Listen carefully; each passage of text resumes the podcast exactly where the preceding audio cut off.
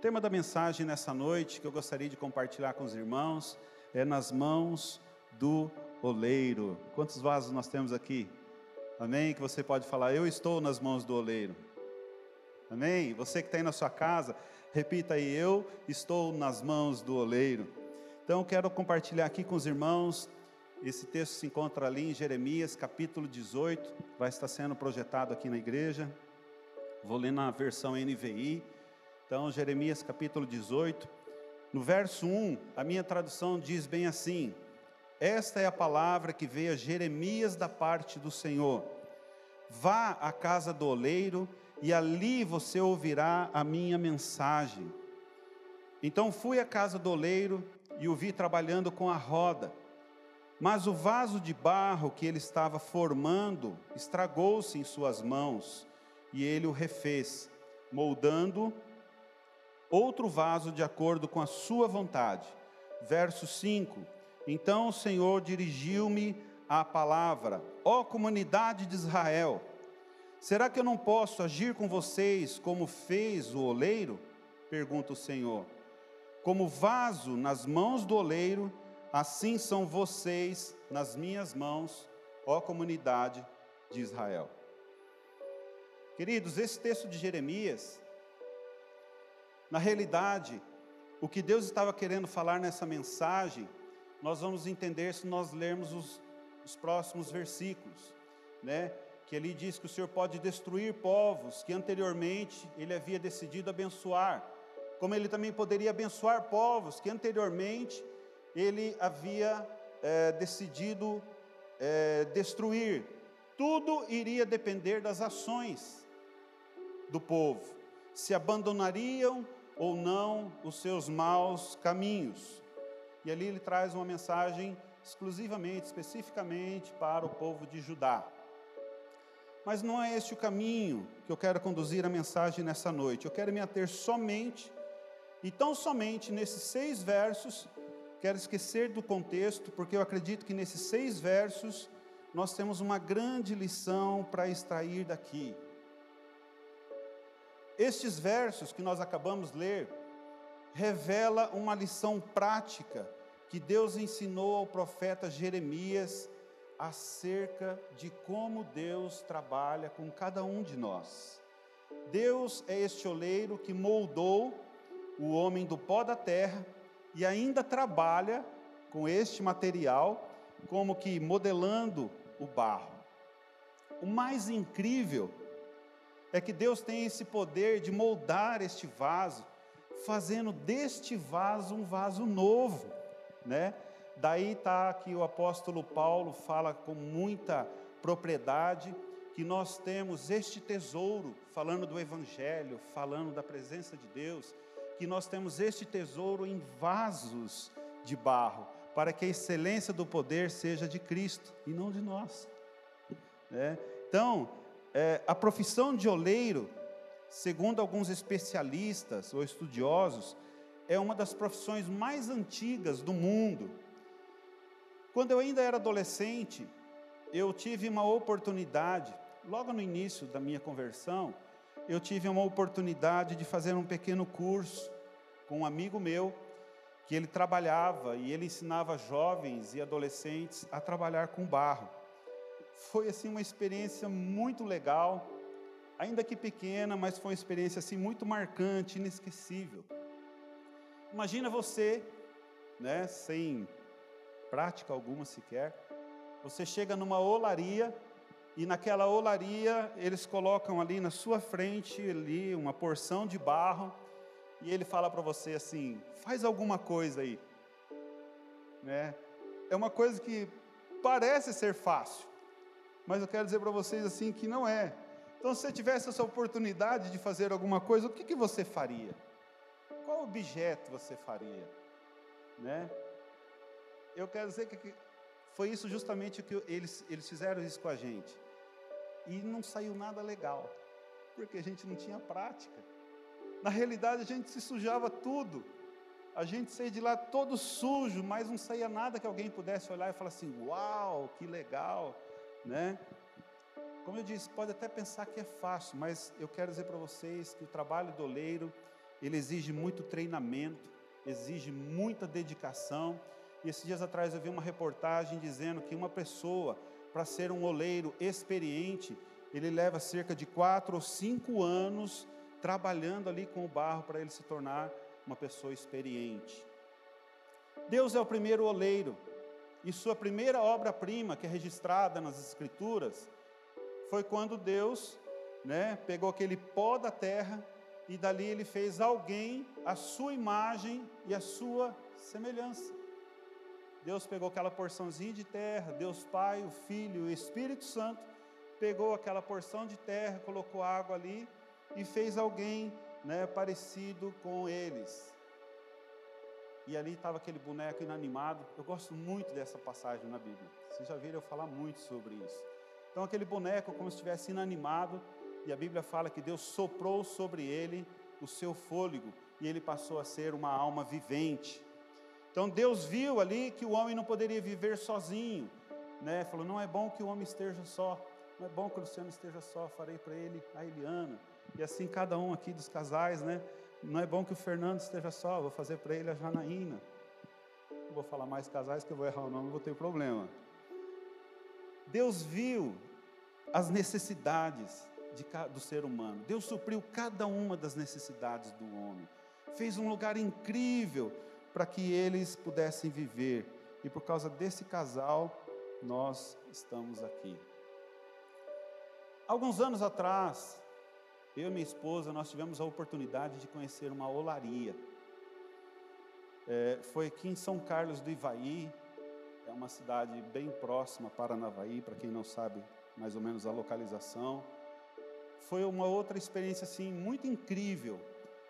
A minha mãe, ela tinha recém chegado de São Paulo e ela tinha um desejo de rever uma prima dela, que há muitos anos ela não via então nós nos deslocamos num sábado de manhã até ali a cidade de São Carlos de Ivaí, e lá naqueles parentes, eu não sabia, fiquei sabendo quando chegamos lá, eles tinham uma olaria.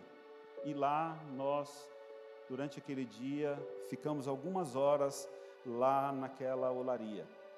Apesar de naquele lugar eles confeccionarem somente tijolos, né, mas nós tivemos a oportunidade de conhecer lá desde a hora que chega o material até a obra quando ela era acabada. Eu acredito que, mesmo que seja um processo de fabricação de tijolos, não muda muito para a fabricação de vasos de cerâmica.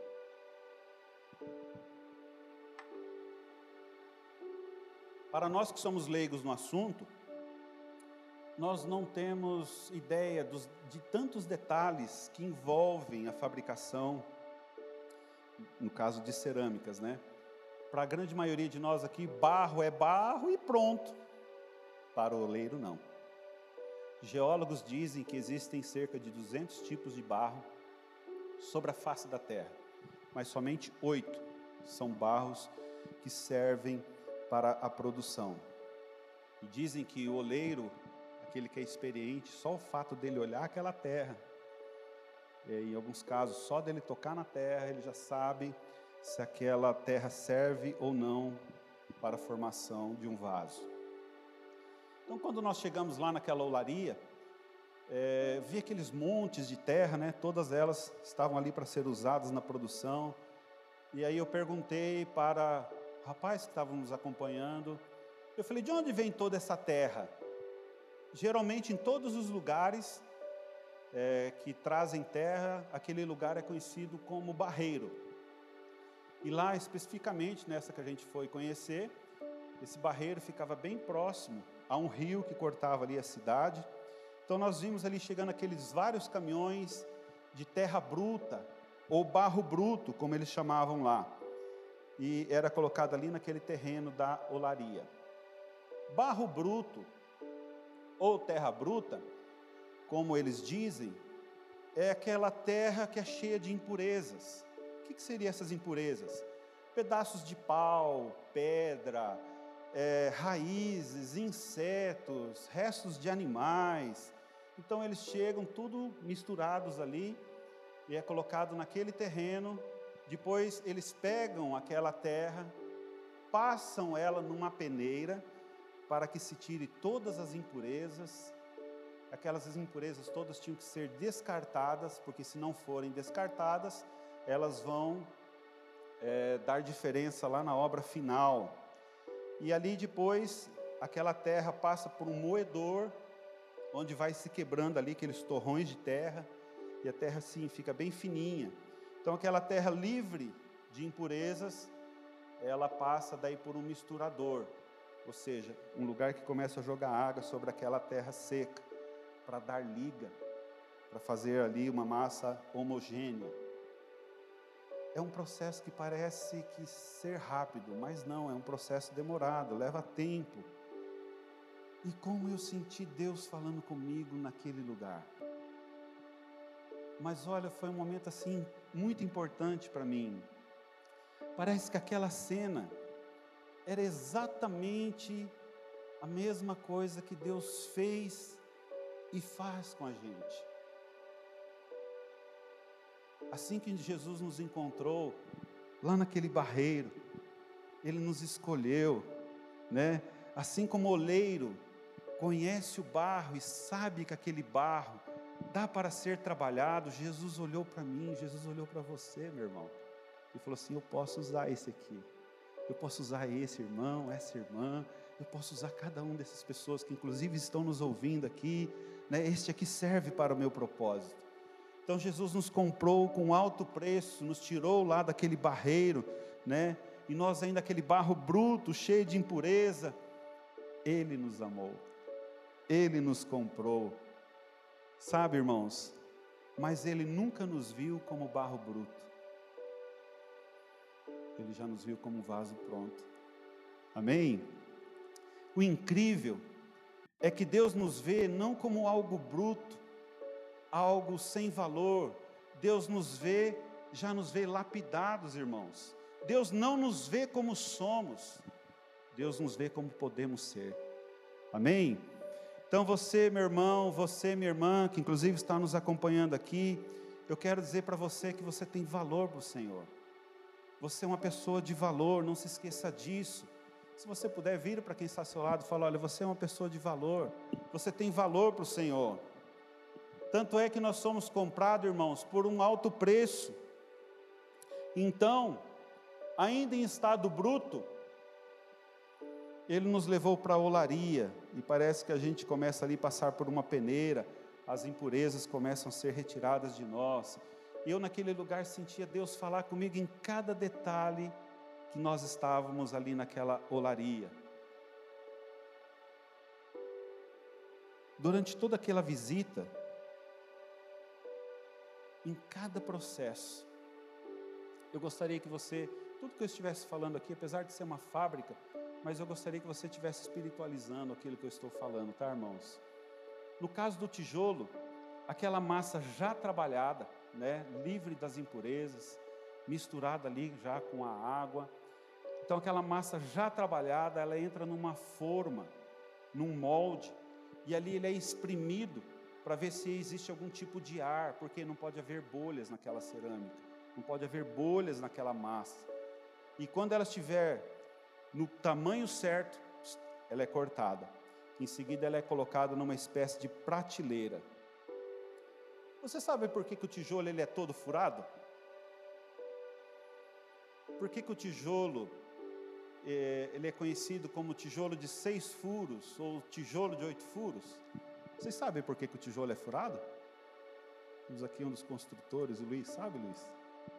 Luiz sabe. Por quê? Porque se ele fosse maciço, ele seria pesado demais. Imagina um caminhão saindo com um tijolo bruto, cheio, né, maciço. Ele seria muito pesado. Então, como ele é furado, o seu peso acaba sendo mais leve e o processo, né, ele acaba servindo o mesmo propósito. Então, quando eu cheguei ali, eu vi todo aquele processo, de repente eu vi aquela prateleira cheia de tijolos, e eu me lembro que eu peguei um tijolo daquele na mão, né? Parecia chocolate. Eu peguei aquele tijolo na mão e tinha um cheiro assim bem estranho, um cheiro bem forte. né? Nunca senti cheiro de mangue, mas era um cheiro bem forte, não é um cheiro assim comum. E a cor dele, como eu disse, parecia ser um chocolate, assim uma, uma cor bem avermelhada. E eu até pensei que aquela cor era por causa da terra que era usada lá naquela fabricação. Eu peguei aquele tijolo e dei uma batida nele, né? Aí eu falei para o rapaz assim, vi que aquele tijolo estava bem duro, né? Eu perguntei para aquele rapaz: Esse aqui já está pronto? Ele falou: Não, está pronto não. Ele está no momento de secagem. Como assim, momento de secagem? Aí o rapaz me respondeu: Depois que ele sai da prensa, ele tem que ser levado para essa prateleira. Para quê? Para perder toda a umidade, para ele se tornar um tijolo seco. Porque se ele for para a fornalha ainda úmido, ele pode trincar. E depois de alguns dias na prateleira, aí sim ele é levado para a fornalha. Mas eu falei cara, meu, mas esse tijolo aqui está duro. Ele falou, pode parecer que está duro. Só que ele ainda ele não serve para construção, ele não aguenta a pressão. Se ele não for para a fornalha, ele não vai servir para a construção. E aí nós fomos a caminho da fornalha que era praticamente o último processo da produção. Vários trabalhadores passando ali com as suas carriolas cheias de tijolos, né, que eles tinham vinham tirando das prateleiras. Interessante que bem no lugar onde eu estava, o cara empurrando um carrinho, é, um tijolo caiu de cima da carriola, bateu na borda da carriola, caiu no chão e ele amassou. Aí foi assim, na hora eu lembrei do que o rapaz falou, eu pensando que aquele tijolo estava pronto, mas o rapaz falou que não, apesar dele parecer estar duro, mas ainda ele não estava pronto para ser usado numa construção. Eu até olhei para aquele tijolo e falei assim: Isso rapaz, isso aqui fugir da fornalha, né? Assim somos muitos de nós, né? Queremos fugir da fornalha. Então, quando nós chegamos naquele enorme forno, né? uma enorme pilha de tijolos sendo colocados ali, todos eles de uma forma aonde quando a fornalha fosse acesa, todo o fogo pudesse passar, o calor do fogo pudesse ser distribuído e todos os tijolos ao mesmo tempo pudessem receber aquele calor do fogo. Então o rapaz começou a explicar para mim, a hora que essa fornalha estiver completamente cheia, nós lacramos a porta dela, aí é passado barro e é colocado assim até nas frestinhas, para quê? Para não escapar nada do calor daquela fornalha. 24 horas aquela fornalha acesa, queimando, cerca de 900 graus de temperatura. Durante a noite tem operários que ficam lá só para cuidar de colocar lenha lá naquela fornalha. E depois de 24 horas, o fogo é apagado. Porém, aqueles tijolos ainda ficam lá cerca talvez de dois dias. São alguns detalhezinhos, talvez eu não vou lembrar de todos eles, mas me parece que aqueles tijolos ficavam ainda dois dias lá naquela fornalha, com o intuito de que eles fossem resfriando naturalmente. Depois desses dois dias, eles eram retirados, aí sim eles estavam prontos para uma construção. Eu penso que a pouca diferença, se é que existe, na fabricação do tijolo para o vaso, é na hora de dar forma. Como eu disse, o tijolo ele vem, ele entra numa forma, ele vai saindo, vai sendo cortado, né? Mas o processo é o mesmo. A terra que chega na olaria, livre das impurezas, né, passa pelo moedor, joga a água e aí chega aquele barro ali. No caso, o tijolo vai para cá e se aquela olaria fizesse vasos, com certeza aquele vaso, aquele, aquele barro iria para as mãos de um oleiro. Irmãos, até hoje, quase tudo no mundo evoluiu quando se falamos de construção. Mas ainda hoje né? Nós estamos lendo aqui um texto lá na época do profeta Jeremias. E lá naquela época, essa função do oleiro já não era nova, já era uma coisa antiga, então dá para nós entendermos como antiga era essa profissão. Então, muitas coisas é, evoluíram, mas ainda hoje eles colocam o barro numa roda, onde ele fica ali girando, e aquele barro vai sendo modelado de acordo com a vontade do oleiro. As mãos do oleiro vai trabalhando aquele barro, vai abrindo ele, e uma coisa muito interessante nesse processo, onde o oleiro está trabalhando no vaso, não pode faltar água. As mãos do oleiro e a água vão dando molde, vão moldando aquele barro. Então, Jeremias 18:3, ele dizendo assim: Desci a casa do oleiro, e eis que ele estava entregue a sua obra sobre as rodas.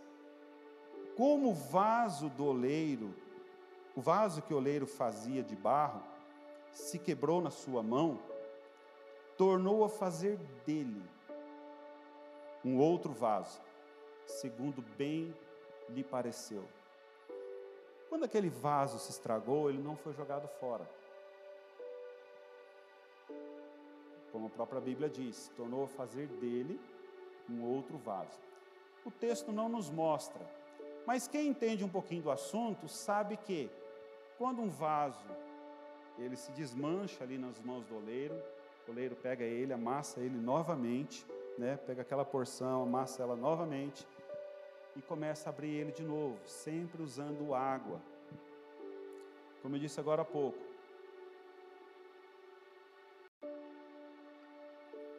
Tudo no mundo evoluiu.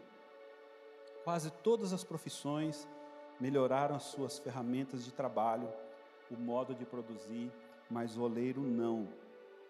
Claro que vocês podem ver aí, talvez alguns vasos sem detalhes, que podem ser produzidos em alta escala. Maquinários podem fazê-los.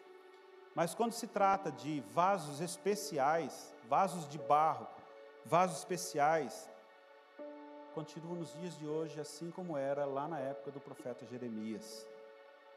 Talvez a diferença é que hoje alguns oleiros aí, é, essas rodas são tocadas por eletricidade, mas é comum a gente ver aí quando o pessoal trabalha, eles colocam uma roda em cima, ligada com o eixo, uma roda de baixo, então com, a, com os pés, o leiro vai trabalhando a roda embaixo e ela vai girando e ali eles vão modelando aquele barro. Aquele vaso fica ali naquela roda o tempo necessário até ele chegar no momento onde o oleiro fala assim: ficou do jeito que eu quero. Aí sim ele é retirado cinco personagens para a construção de um vaso: o oleiro, no caso, o oleiro, o barro, a água e a roda girando. O quinto eu vou falar daqui a pouquinho. Quando nós falamos deste vaso, o oleiro é Deus, o barro somos nós, a água, como eu já disse lá no início da ministração, fala da palavra de Deus, fala do Espírito Santo, e a roda fala o quê? Do tempo. Deus, nós, o Espírito Santo, a palavra e o tempo, que são responsáveis para mudar isso aqui. Me fazendo entender? Sim.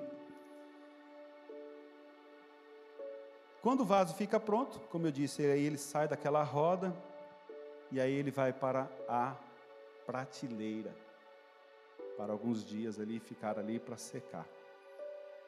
O quinto personagem, a fornalha. Lembra quando eu falei lá no início que aquele tijolo que eu tinha pego, ele tinha um cheiro estranho? Tinha uma cor diferente? É porque ele ainda não tinha ido para a fornalha. A mesma coisa acontece com o vaso, queridos antes do vaso ir para a fornalha, ele exala um cheiro forte.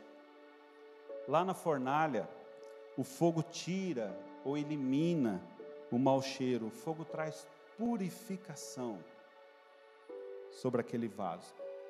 O problema do vaso mole, do vaso que ainda não passou pelo fogo, é que qualquer um que toca nele pode mudar a forma dele.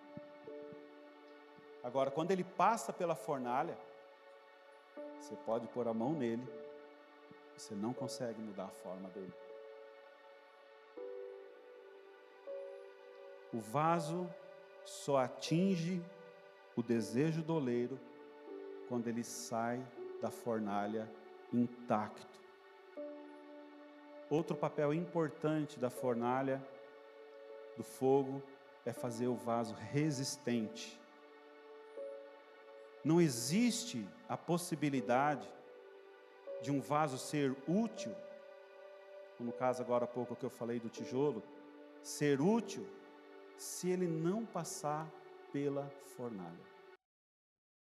Lá em Tiago, capítulo 1, versos 2 a 4, ele está dizendo bem assim: Meus irmãos, considerem por motivo de grande alegria, sempre que passarem por, por qualquer tipo de provação, pois sabem que, quando a sua fé é provada, a perseverança tem oportunidade de crescer, e é necessário que ela cresça, pois quando tiver plenamente desenvolvida, vocês serão maduros e completos, sem que nada lhes falte.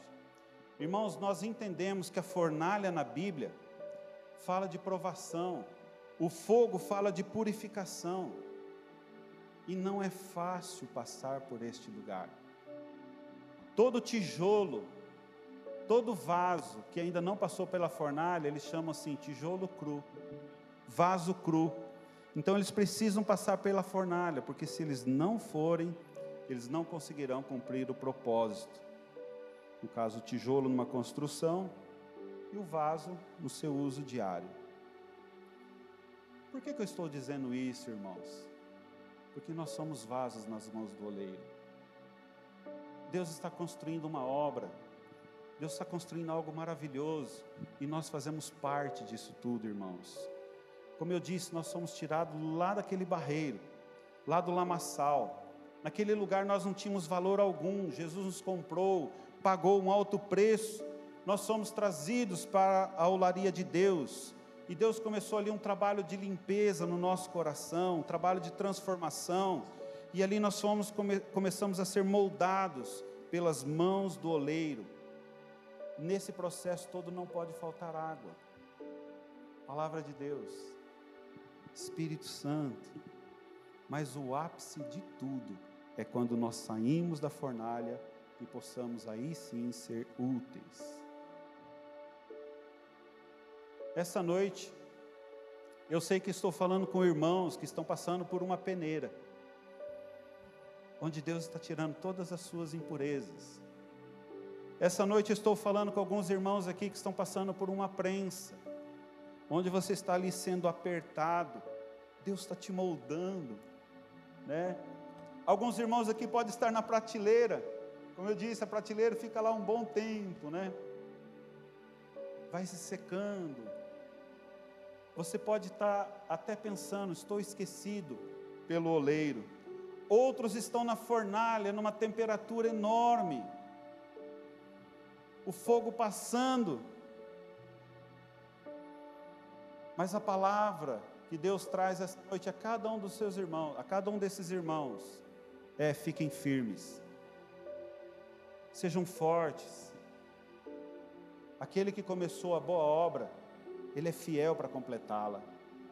Se Deus permitiu a gente chegar até aqui, irmãos, é porque Ele tem algo maior, é porque Ele vê em você, Ele vê em mim um vaso pronto, um vaso que será usado para a Sua glória. A palavra que eu trago aqui nessa noite, espere mais um pouco, irmão, suporte. Dentro de você está o Espírito Santo de Deus. Você crê nisso, irmãos? Esse momento do qual nós estamos passando, às vezes alguns irmãos ligam para a gente e falam: quando isso vai acabar, nós não sabemos. Mas é que, o que nós podemos dizer é que o Senhor, como oleiro, Ele sabe onde cada um de nós nos encontramos, onde cada um de nós estamos e que a partir do momento onde decretar que, ou melhor, que acabou esse momento, nós seremos usados para a glória do Senhor. Você crê nisso, irmãos? O momento da fornalha não é nada agradável. o momento da prova, o momento da dificuldade, mas é necessário.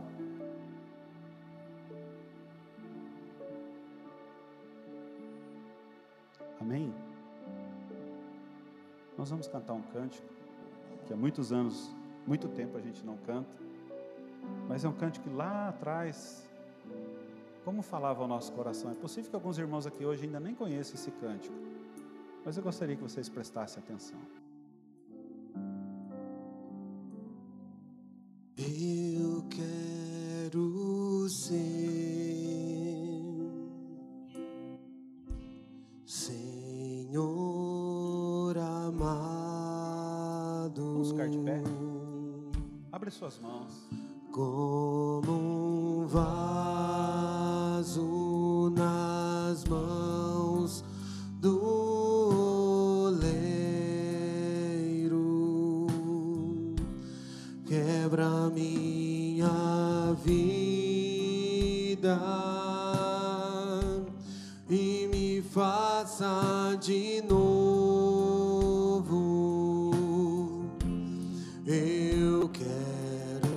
sing.